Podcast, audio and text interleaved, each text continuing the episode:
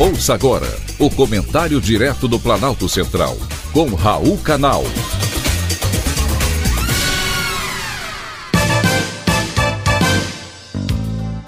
Queridos ouvintes e atentos escutantes, assunto de hoje: Lira, o superpoderoso. Já reduziram os poderes dos ministros do Supremo Tribunal Federal, com a aprovação de uma PEC impedindo que eles suspendam, por meio de decisões individuais, ou seja, monocráticas, a vigência de leis já aprovadas no Senado e na Câmara Federal. E agora, quem vai reduzir os superpoderes do deputado Arthur Lira, presidente da Câmara. É ele que sozinho tem autoridade monocrática de receber processos de deputados, leis do executivo e até pedidos de impeachment e de decidir se leva ou não leva para o plenário. Ele tem mais poder pessoal do que qualquer outra autoridade da República. Só de pedido de impeachment do atual presidente são 11 que estão à espera de análise. No governo passado, mais de 100 pedidos foram engavetados. Quando a legislatura passada foi encerrada, a Câmara dos Deputados arquivou 3.884 proposições entre projetos de lei emendas constitucionais e outras matérias apresentadas por deputados. Apesar de ser um volume alto, o número é muito inferior ao da legislatura anterior, quando foram arquivadas 14.940 proposições. É muito ainda, porém, houve uma redução de 74%.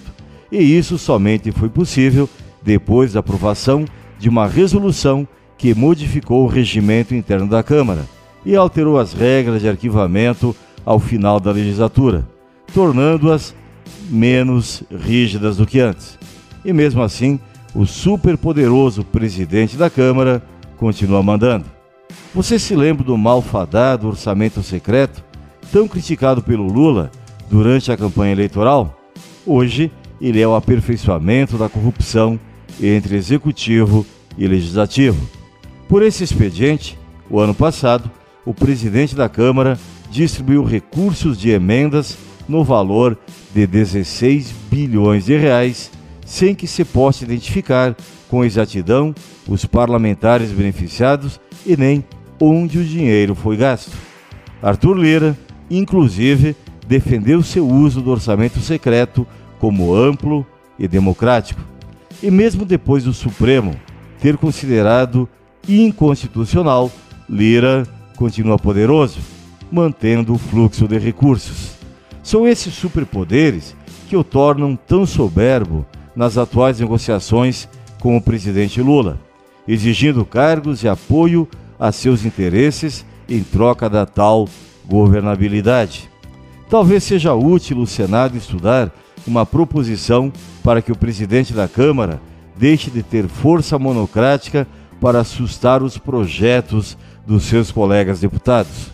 O assunto merece discussões que busquem estabelecer o equilíbrio entre os poderes da República, o que só fortalece a democracia brasileira.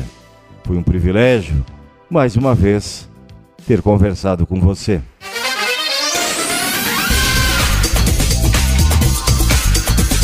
Acabamos de apresentar o Comentário Direto do Planalto Central com Raul Canal.